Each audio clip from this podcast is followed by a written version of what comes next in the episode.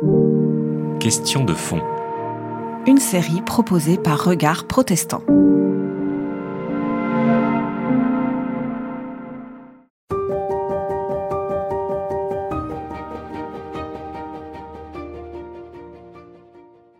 C'est une discipline qui date de la fin du 19e siècle hein, et qui a eu un peu de mal à s'implanter euh, euh, en Occident, je dirais, même si euh, c'est en Occident qu'elle a pris naissance. Et puis elle, elle s'est installée à Strasbourg, dans les deux facultés de théologie, au début du XXe siècle. Donc c'est relativement récent par rapport à d'autres disciplines, comme la discipline biblique, historique et, autres.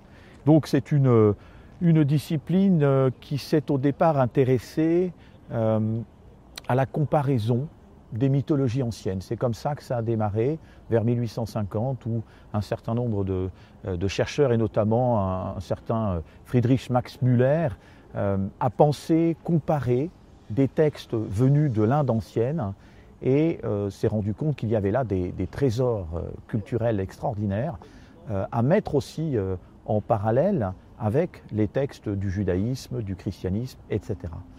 Voilà. Et puis ensuite, euh, cette discipline au XXe siècle s'est développée dans les facultés de théologie, euh, je dirais en, lien aussi, d'une part avec euh, tout ce qui est science biblique, exégèse, puisqu'il fallait éclairer en fait, il fallait éclairer les, les textes de l'Ancien Testament et les textes du Nouveau Testament, les contextualiser et montrer que, au fond, euh, le judaïsme qui apparaît dans l'Ancien Testament, eh bien, euh, il ne sort pas de nulle part. Il y avait d'autres religions avant, d'autres contextes euh, religieux, et l'histoire des religions va essayer aussi d'expliquer, d'analyser ces religions anciennes qu'on découvre progressivement à la fin du 19e. Hein.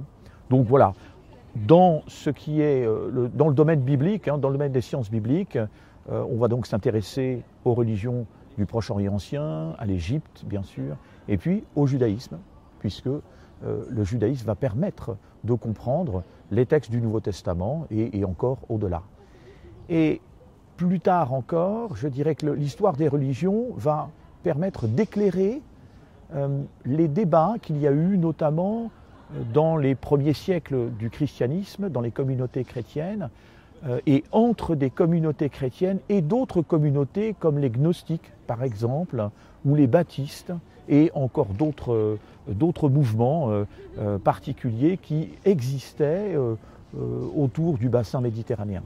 Donc l'histoire des religions se construit à partir du moment où on, a, cherché à éclairer un certain nombre de disciplines comme les disciplines bibliques. Et puis, euh, progressivement, euh, les années passant, dans les années 50, 60, 70, on s'est mis à ouvrir la discipline à l'actualité, c'est-à-dire euh, d'une part l'islam, mais pas seulement l'islam, le bouddhisme, l'hindouisme aussi, et bien entendu en ayant toujours des cours d'introduction au judaïsme. À la faculté de théologie de Strasbourg, on a une histoire des religions qui est euh, sous forme de deux types de cours. Hein. Un cours qui est plutôt descriptif, qui permet euh, d'enseigner aux étudiants euh, les bases, l'essentiel de ce qu'ils doivent savoir sur le judaïsme, sur l'islam. Et donc ceci se fait pour notamment les étudiants de licence. Et puis on a effectivement une autre orientation qui est celle de l'histoire comparée des religions, qui se fait plutôt au niveau du master par exemple, euh, où là, on aborde les choses de manière transversale. C'est-à-dire qu'il n'est plus question de présenter le judaïsme, l'islam ou autre chose, mais il est question de prendre un thème, euh, un phénomène religieux ou un fait religieux, et d'essayer de voir comment euh, ce thème se, présente dans différents contextes religieux. par exemple, je peux expliquer ce que l'on fait cette année euh, alors, on le fait à partir d'une figure biblique. C'est aussi euh, euh, une méthode intéressante. J'ai pris la figure de Noé que j'analyse et j'essaye de montrer la trajectoire de cette figure dans différents corpus de textes, dans différentes religions.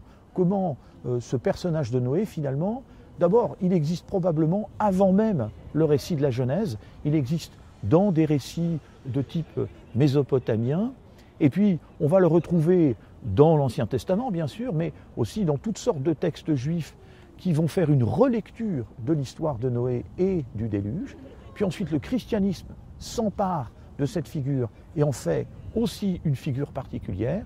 Puis euh, la littérature rabbinique reprend bien entendu le personnage et euh, lui donne encore, euh, je dirais, une autre portée, d'autres accents. Et enfin, l'islam va relire complètement l'histoire de Noé et l'histoire du déluge à sa manière. Donc on a là, en histoire comparée des religions, des choses très intéressantes parce que on voit bien comment, dans ce cas, hein, dans le cas d'un personnage biblique, eh bien, les choses évoluent, hein, se déplacent, se transforment d'une religion à une autre, et même au sein même d'une même religion.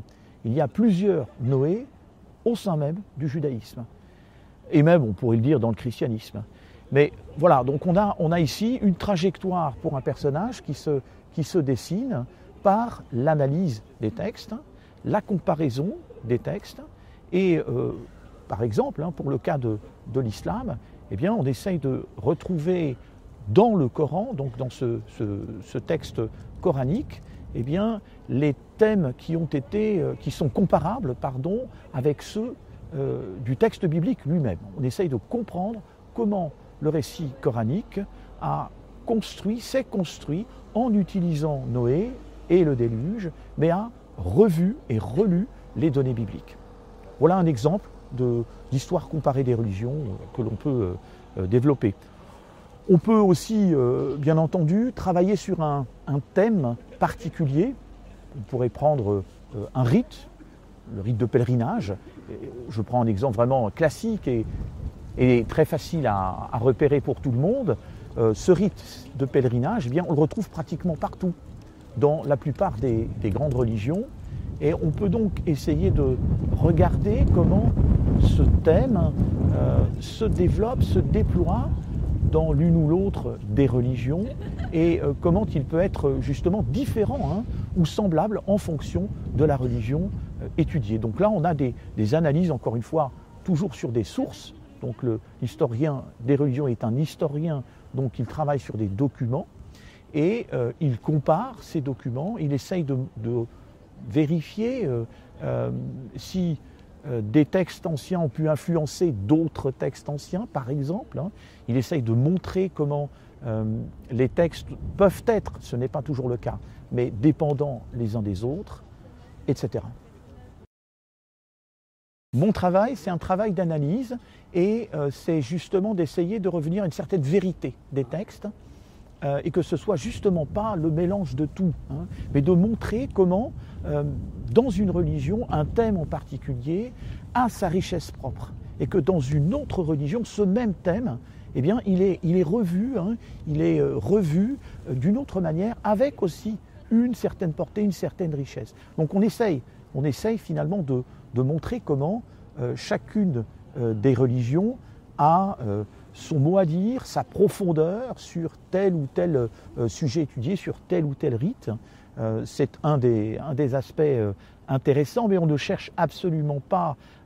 L'histoire des religions, ce n'est jamais une histoire qui est pour ou contre. C'est une histoire qui fait un travail patient d'analyse des textes et des données, mais qui ne prend pas parti. C'est d'ailleurs difficile, une grande difficulté. Hein.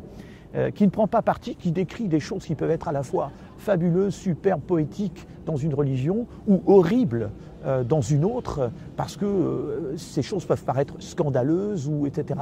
ou inadmissibles dans notre société moderne.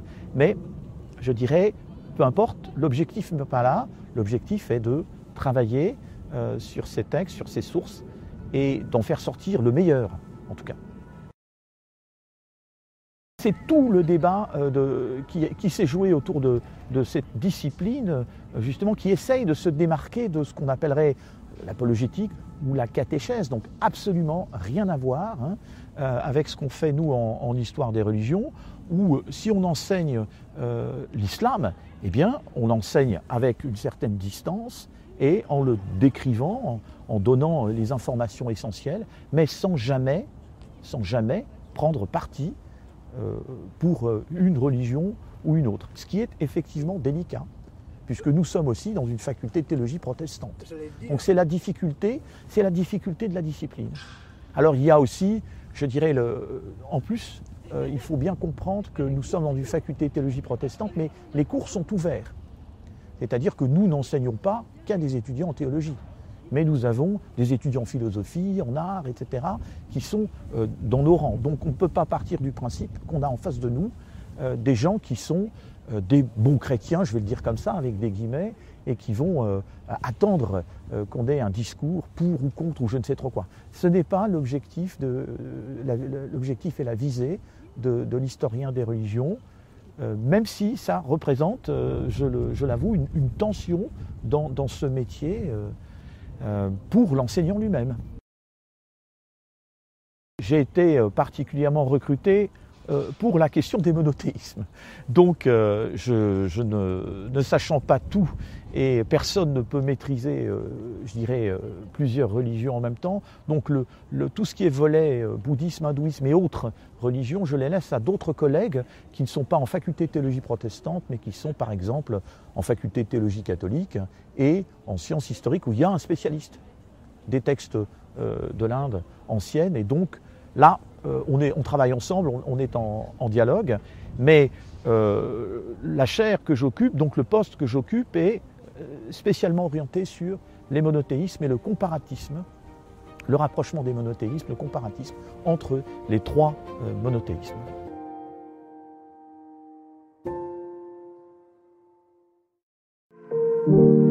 C'était Question de fond. Une série de regards protestants.